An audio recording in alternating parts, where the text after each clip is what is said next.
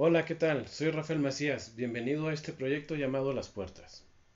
El día de hoy quiero tocar otro tema referente a lo cotidiano, a lo del día a día. Un tema que nos interesa a los que somos pecadores y queremos dejar de serlo. Hoy vamos a dar continuidad al audio anterior.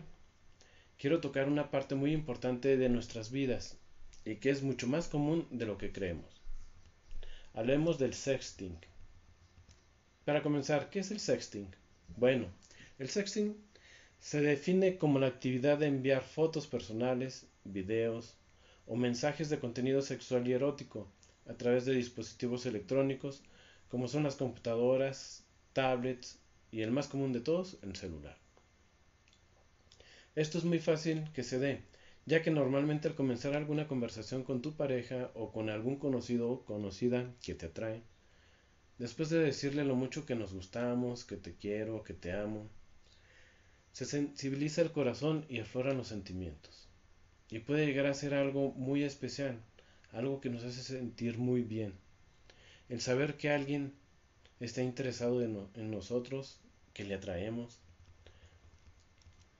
Al final de cuentas pensamos que es con nuestra pareja con quien estamos compartiendo este momento, no tiene nada de malo y pues como paso lógico o simplemente porque la situación se dio, o alguno de los dos sugirió, comenzamos a subir de tono la conversación y llegan las preguntas clásicas como, oye, ¿y cómo estás vestida?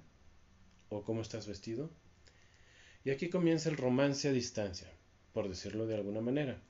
En un principio no se ve tan mal, al contrario, se puede ver como algo que nos acerca y que fortalece la relación. Todos estos detalles se ven bien y el te amo, me amas nos lleva y si me mandas una foto, poco a poco se mandan fotos cada vez más intensas y todo vuelve más excitante. Total, somos pareja. Al pasar de los días, esta práctica se hace más sencilla y común, por lo que en las siguientes conversaciones ya se pasa directamente a tener sexting, sin ningún tipo de preámbulo. Al parecer los sentimientos se hacen más fuertes, pero solo en apariencia. Muchas veces al paso del tiempo se deja de tener este tipo de contacto y las fotos y las conversaciones se quedan guardados en el celular y en el equipo de la otra persona. Si llegara a suceder una ruptura en pareja, es donde comienzan los problemas. Todos sabemos de los casos de bullying que terminan en suicidios porque la pareja que tanto nos amaba compartió las imágenes con otras personas. ¿Pero por qué? Si son fotos que nos mandamos por amor. Esto es muy, muy serio y también muy doloroso.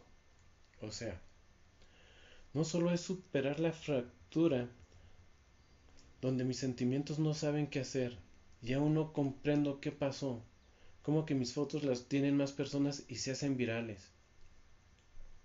Aun cuando no supero el momento doloroso del rompimiento, cuando encima de todo debo enfrentar una traición de quien fuera mi pareja, de quien dijo amarme y que yo di todo por amor.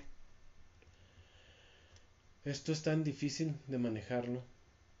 En muchos casos esto deriva en daño directo a nuestra autoestima, lo cual estará por los suelos, las presiones de gente desconocida que ya comienzan a burlarse de las imágenes y de que todo lo que pasó. Al no saber enfrentar todas estas emociones, muchos no saben qué hacer, cómo manejarlo y la vergüenza que estas fotos le lleguen a mis padres, a mis hermanos, a mis tíos. Y es cuando muchos deciden quitarse la vida. Caray, todo esto pasó tan rápido que no lo vi venir. Aquí es donde hay que reflexionar. Aunque el momento fue romántico e incluso excitante, ¿realmente necesito mandar fotografías o videos íntimos para estar mejor en una relación? Aquí viene otra parte que no te esperas y que también debes saber qué cosas estás dañando sin saber qué o por qué. Estoy de acuerdo que tú no estás mandando tus fotos con el fin de compartir tu pack, pero si alguien más lo hace, tú estás siendo mala influencia hacia quienes te vean. Caray, ¿por qué este cambio de panorama? ¿Cómo es que me dices que soy una mala influencia si solo mandé fotos por amor? Sí, estoy completamente de acuerdo contigo, pero todos nuestros actos tienen consecuencias y alguien te usó para corromper a más personas y tú fuiste instrumento de corrupción para esas otras personas. Aquí es donde debemos tener conciencia de qué debemos y qué no debemos hacer.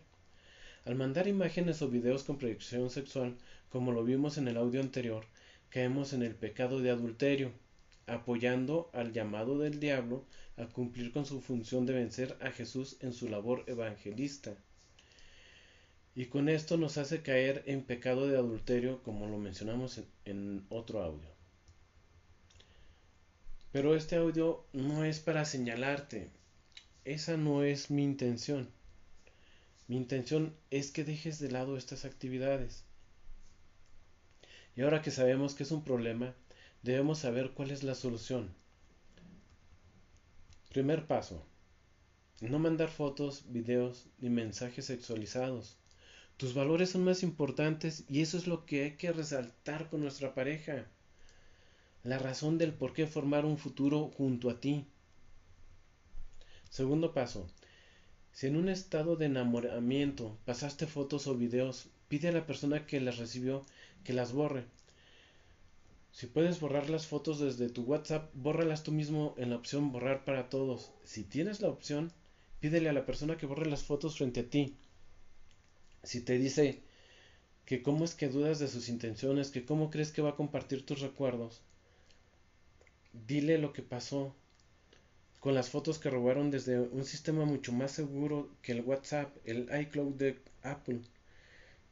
Recuerda que sacaron fotos de actores famosos como Jennifer Lawrence, Victoria Justice y alguien extraño a ellas las compartió.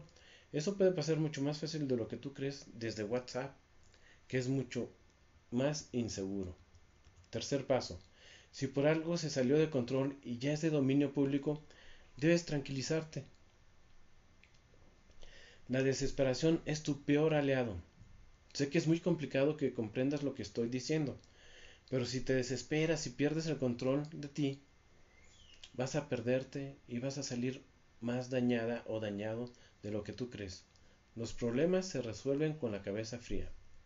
Acércate a un grupo que encontrarás en tu congregación, en tu iglesia. Busca ayuda para que encuentres la tranquilidad que te ayudará a comprender lo que pasó con tu rompimiento, cómo superar el duelo, entender por qué alguien en quien confiabas compartió algo tan íntimo. También te ayudarán a enfrentar el bullying. Todo esto no lo tienes que vivir solo o sola.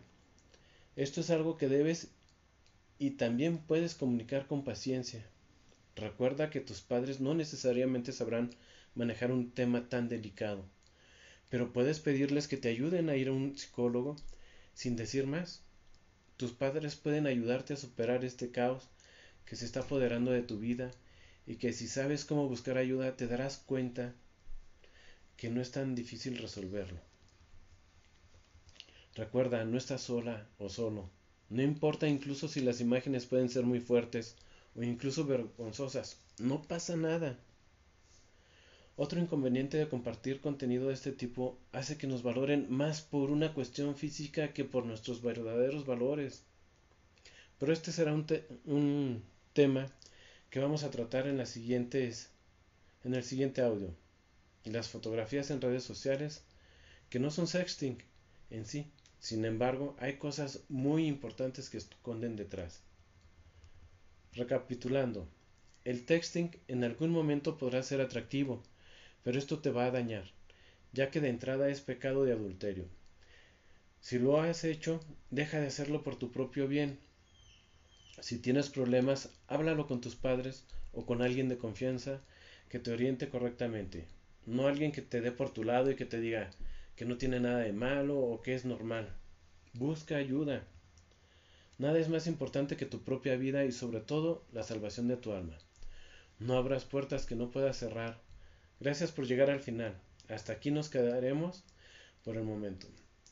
Nos encontraremos en el siguiente audio. Si te gustó, compártelo. Vamos juntos a generar conciencia. Hasta entonces.